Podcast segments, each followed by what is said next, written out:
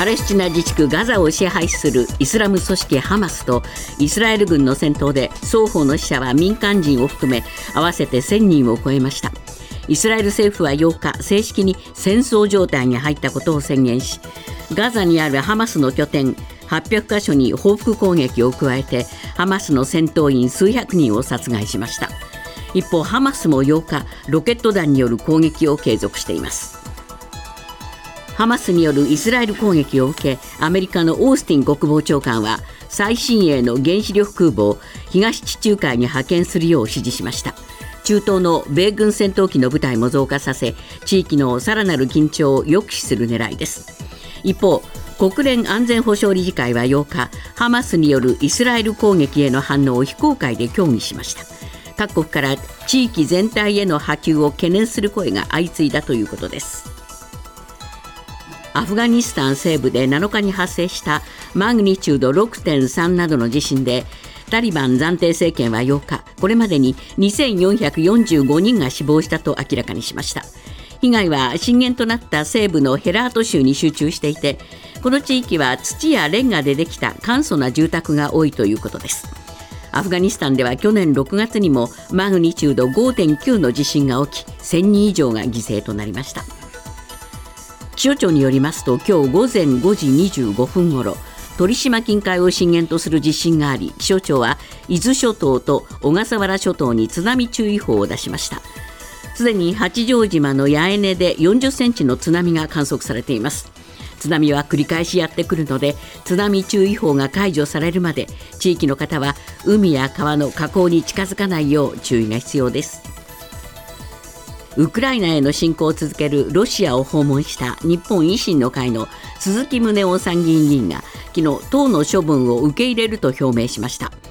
日本維新の会は鈴木氏が党に事前に届け出ずロシアを訪問し現地でロシアの勝利を100%確信しているなどと発言したことから除名する方向で検討しています。鈴木氏は届け出の遅れについては処分を受け入れると述べましたが自身の発言などが処分の理由だった場合は裁判を起こす可能性を示唆しています。続いてスポーツです。ラグビーのワールドカップフランス大会。1次リーグ D 組の日本対アルゼンチンは日本が27対39で敗れました。日本は2勝2敗の D 組3位となり前回大会に続くベスト8進出はなりませんでした。バレーボールのワールドカップ最終戦。前日にパリ五輪出場を決めた男子日本代表はここまで全勝のアメリカと対戦しフルセットの末敗れました。日本は通算成績5勝2敗の2位で大会を終えました。体操の世界選手権。男子鉄棒で橋本大輝が初優勝を果たしました。橋本は団体総合個人総合と合わせて今大会3冠の快挙です。ニュースズームアップ。パレスチナ自治区ガザを支配するイスラム組織ハマスとイスラエルとの戦闘で双方の死者が合わせて1000人を超えたことが分かりました。一夜明けた8日にはゴラン高原付近のイスラエル軍にも攻撃がありイスラム組織ヒズボラが実行したと主張しています。ニュースズームアップ。第5次中東戦争との指摘も。戦争状態のイスラエル情勢について。今日のコメンテーター時事通信山田圭介さんです。えー、かなり犠牲者が増えてきてますね。そうですね、えー、イスラエルのメディアは8日、このイスラエル、ハマスによるイスラエルへの攻撃で、ですね、少なくとも700人が死亡したと、うん、で一方で、そのイスラエル軍からの報復攻撃で、ガザ保健当局によりますと、これまで370人がパレスチナ側で亡くなっていると、ガザ地区でですね、うんえー、で2200人が負傷しているということで、双方の犠牲者は民間人含めて1000人を超えたというような報道になっています。これ、まあ、ハマスが先に攻撃をしたということで、うんはい、イスラエル側にやっぱり大きな被害が出ているわけですけれども、これだけのですね、えー、死者が出てしまったっていうのは、うん、結構やっぱりイスラエルにとっては、ショックが大きいですよね。そうですね、えーあの行くにもショック大きいと思うんですけれども、まあ、そもそもその情報がですね、ええしっかりと取れていなかったということがあって、事前に察知できなかった。なかったということもありますし、それから実際にこの亡くなった人の数が多いということはですね、これはまずそれは大きな打撃だし、それから同時にですね、これに対して報復をまたするということになると、ええこれまた報復と報復の連鎖になりますから。そうですね。ただこれ、ここで、えー停戦するということは全く程遠い話ですので、もうこれ、ネタニヤフ首相はですね、戦争状態だと言ってるんですから、もう戦争だって言ってるわけですよね。ええ。これ、ええ。あの、アットワーということを使ってますけど、戦争状態に入ったということを宣言していて、はい。で閣僚ももうこれは戦争状態であると、つまり国としてですね、これはもう戦争であることを完全にまあ認定しているということですから、そうですね。それを前提にして、えーこれからは報復をするぞという、まあ、宣言でもあると思うんですよ。これ、まああの、ハマスにしてみるとですね、まあ、自分たちがこうやって先制攻撃を仕掛けたら、必ず報復攻撃があるぞってことは、まあ、想定しますよね。にもかかわらず、これだけのことをやったというのは、なぜです、ええまずその、やはり国内的事情としては、ですね、ハマス側にはですね、例えばガザ地区の失業率が40失業率が46%であるとかですね、まあ、非常にその厳しい生活状況があるというこことれはまあがあると思うん言ってみれば、イ。スラエル側に強いられていると。強いられているということと、ええ。それからですね、その今その、イスラエルがですねサウジアラビアとのは国交正常化に動いているということがあって、はいはい。でこれはまあ大きなそのネタニヤフ政権の目標になっているわけですよね。ええ。でやっぱこうした動きに対して、えーこのまあ、ある意味では、やや替えの外に置かれている面があるわけですから、やっぱりパレスチナ側としては、あーこれに対して報復といいますか、これを牽制しなければいけないと、ええ。潰したいという思惑があると思うんですね。はあまあ、これ、サウジもですね、えーイスラエルがこれだけその強硬に、えーパレスチナ側に出ることは、そうこ望んでいないわけですよね。そうですね、ええ。あのお互いにやはりこれは今、そのサウジの動きもですね、このネタニヤフ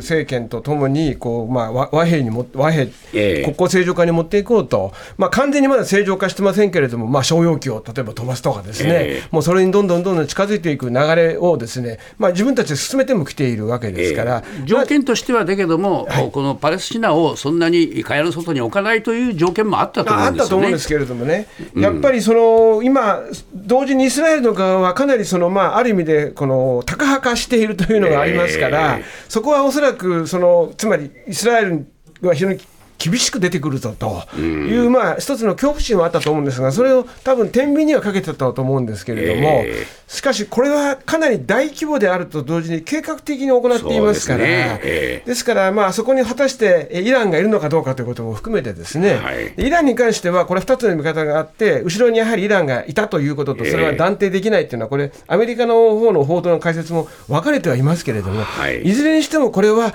かなり計画的にやっていることも事実なので、ええまあ、こうした動きで、えーこのとにかく和平交渉を潰してやろうということだとは思いますね。えー。まあしかしこうなってくるとですね、えーヒズボラも出てきたと。いうことで、あっちこっちいろいろなその組織がですね顔を出し始めましたよね。そうですね、えーヒズボラに関しては、これ、まあ、北側にあるレバノンの方からですね、まあ、イスラエル側に、これ、いわゆる追随攻撃という形になると思うんですけれども、ね。ええ。ヒズボラは声明で、パレスチナに連帯を示したものだと、でこれに対してイスラエルもヒズボラの拠点に攻撃を行ったと発表していますけれども。えまあ、こうした流れからいきますと、やはりまたイスラエルとパレスチナのこの厳しい戦いといいますか、これはもう完全に振り出しに戻ったか、それ以前以上に悪くなったかもしれませんね。そうですね。どうでしょうね、やっぱりイスラエル、このネタニヤフ政権は、閣僚に非常に強硬派のそのパレスチナに対する強硬な閣僚もお出てきたと。そういう形で言うと、やっぱりハマス側のその恐怖心といいますか、警戒心というものが、より一層最近高まってましたか？そうなんですね、ええ。で和平とはべ和平の動きとは別に、こうしたタカ派的な動きは自分たちで向いてくるぞというのがあるのと、ええ。それから国内的にも、ですね実はそのネタニヤフ政権、必ずしも盤石とは言えない面があって、えまあ、これこれは内政的な司法改革というのを今行ってるんですけれども、つまり今まで最高裁はですね政府が行ってきた行為を否定する大きな権利を持っていたんですが、ええ。それをできなくするような法案を今通そう通したわけですね。えでそれはつまり権限をですね、いまあ、いわば政権側に集中させる動きがあって、これに関しては非常に大きな抵抗運動といいますか、あ抗議行動が国内では起きていると。軍も反発してる軍もんですね。反発していると、えでそうした中で、まあ、ある意味では、まあ、これをネタニヤフ政権の足元を揺るがすチャンスという見方も、お当然あったと思いますね。ーどうでしょうね。しばらく続きましょうか。これはもうしばらくというか、かなり長期化してしまう可能性はもうあると思いますね。ありええまあ、アメリカの思惑は外れてしまった、はいそうですね。えーそしてそこにやっぱり中国、イランの存在というのは大きいですね。いやそうですね、えー。でこれやっぱり後ろ後ろにですねイランの後ろがもっと例えばロシアだっているかもしれないということになりますしね、ででまあ、やはりアメリカ、これ、空母の打撃軍をですね、まあ、派遣をするということを決めたようですけれども、そうですね。ええこれはあのあるしある意味で躊躇なく行うと、でこれ、一つありますのは、まあ、ウクライナの場合は、これ、大統領選挙を睨むと、民主党と共和党でやや割れてる面がある、ええ。特にトランプさん違うわけですけれども、この件に関しては、つまりイスラエルの問題に関しては、とにかくもうこれ、共和党、民主党関係なくイスラエル支持というのが国内的にありますから。バイデン弱気だぞって言われてるんですよね。言われてしまうんです。よ、え。ーでバイデンの弱弱気批判は、これ、共和党だけじゃなくて、民主党からも来る可能性があると、ですから、まあ、バイデン大統領としては、もうここは強く出な出ざるを得ないというしかしこれ、まあ、いわば地域の抑止力のためにと言ってますが、それは建前でですね、やっぱりえーその緊張感高めるんじゃないですか、これ、逆に。これあの、戦争だと言っているところの片方にですね、ええ。それを肩入れするわけですから、はい。もちろんウクライナの時もその構図はうっすらと見えていたけど、それでも抑制しなければならないというものはまだ一方であったけれども、ええ。今度はですねとにかくイスラエルがやろうとしていることを全面的に、それこそ全面的に支持しなければならないという状況になりましたから、アメリカがこれ、どんどんどんどんこれに加担していく構図があって、ええ。でそうすると、ず国際情勢全体の中ででもですね、でまあ、例えばじゃあウクライナの話はどうなるのかということも含めてですね、非常に今あるその国際情勢の緊張関係の構図も、この変えかねないということだと私は懸念します。ね。ニュースズームアップアメリカの CSIS 戦略国際問題研究所はロシアとの国境近くにある北朝鮮のトマンガン駅の衛星画像を分析した結果貨物車両73両を確認したと発表しました。過去5年で最多だといい北朝鮮からウクライナ侵攻を続けるロシアへの武器や弾薬の供給を示唆するものだとしています。ニュースズームアップ。北朝鮮がロシアへ武器輸送か。一方プーチン大統領は日本との対話に応じる用意があると発言。まずこれ、えー北朝鮮ですが、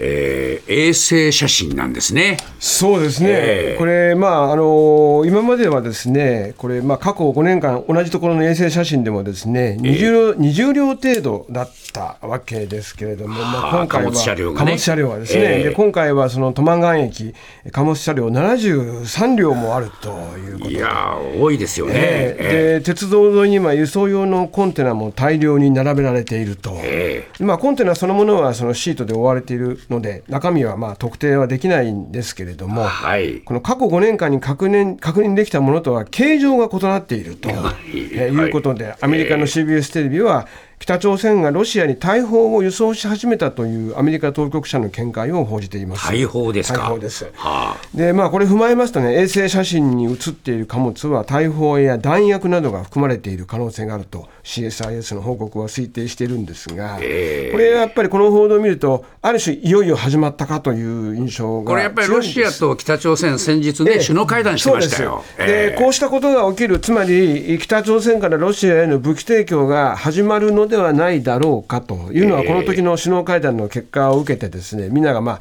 えーまあ、ある意味心配し、注目していた部分だったんですけれども、ね、それが現実化してきたと。これは現実化してきたということですね、まあ、特にロシア、今、弾薬など供給が不足していますのでね、ええもうこれはウクライナ情勢に直結していく話だということだと。これは結構大きな、影響が出そうですね。えーまた長期化につながる話だと思いま。ですすね。まあ、そうした中で、えープーチン大統領が日本との関係について発言したんですね。うんそうですね、えーこれ、日本との関係について、プーチン大統領は、我々が日本に制裁を課したわけではなく、窓を閉ざしたわけではない、日本がやったのだ、対話が行われるのは良いことだ。え閉ざした側から申し出があれば応じる用意があるというふうにですね、まあ、これちょっと、まあ、ある種、癖玉のような感じもしないでもないんですけれども、まあ、2つあって、やっぱり国際情勢の中で、まあ、ロシアから見て、ロシアを、まあ、支持する勢力もあれば、支持しない勢力もあるけど、やはりロシアはある種、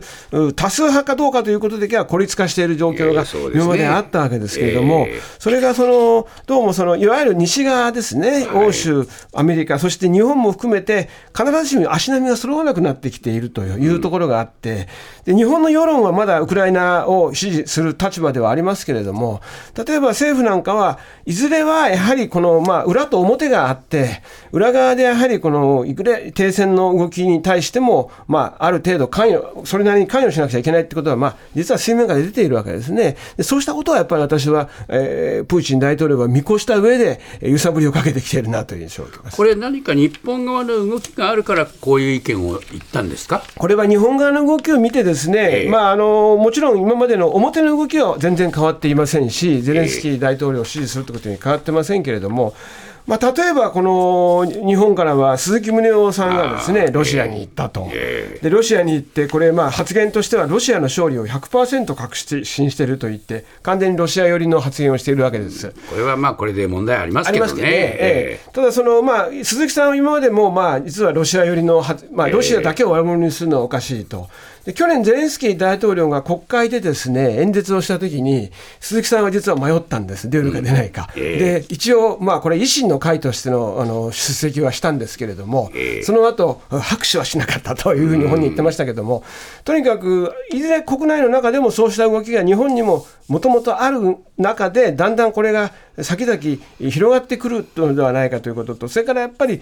経済の関係でですね、えー、日本の国内の中でも、ウクライナはウクライナで問題が大きいけれども、ロシアとの関係はやはり隣の国なので、こことの関係はやはりそれは重視しなくちゃいけないという世論が、まあ、1年前よりはあるという判断は、私はロシア側はしたと思いますね。はあ政府としてなんか動きはあるんですか、まだこれから要するにプーチンさんと首脳会談をしようとかしないとかっていうような動きっていうのは、具体的にあるんで私はまだこの動きはないと思います。ないないんですが、えー、一つの節目として、今、G7 サミットの今、議長をしているので、えー、この議長国の間は、公には動けないというふうに政府の関係者は言ってるんですね。逆に言うと、これ、まあ、来年 G7 サミットの G7 のその議長国でなくなるわけですけれども、えー、まあ、そのあたりで、えー、動きをするということを示唆したことを、私にその人は言おうとしたのかなと私は思いましたけれども、ね、はあ、まあ、ロシア側は言ってみれば、日本との対話の中で何を求めます？これはやはりけ、まあ、経済でですね、えー、まあ、日本との日本から、まあ、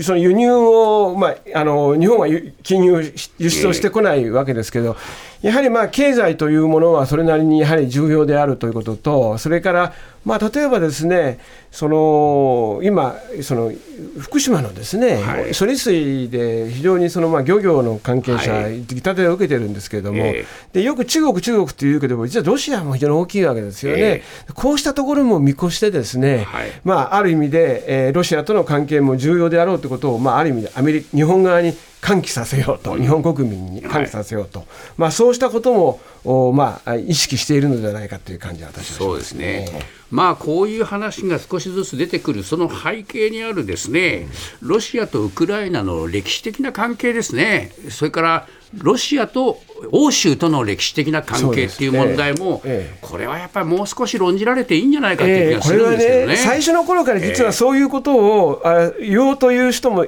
ごく少数にいたけれども、それはやっぱり最初のウクライナ攻撃に対する、まあ、悲惨な状況が目の当たりにされましたから、そこが優先したわけですけど、ね、とても言い出せない、しかしやっぱり長い間の目で見て、まあ、まず歴史的に、まあ、要するに悪にもそのそれなりに理屈はあるわけで、でそれを批判することはあっていいんだけれども、初めから100%悪と100%善でいいとかということに関しては、もう少し相対的に、相対化して進めた方がいいんじゃないかということが、うんえ1年前にちょっとあった話が今、少しずつもう少し広がってきて広がってきてますか、え私はまだ可視化はされてないけれども、徐々に広がってきて、それが例えば来年、先ほど申し上げたような政府の関係者も、ある程度のところではやはり、えー、和平に関しても関与していかなくちゃいけないということを、まあえー、非常に非公式な発言ですけれども、言っているということとつながってくると思います。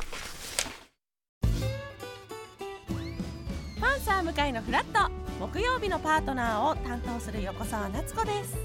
バタバタする朝をワクワクする朝に変えられるように頑張ります。パンサー向かいのフラットは月曜から木曜朝8時30分から。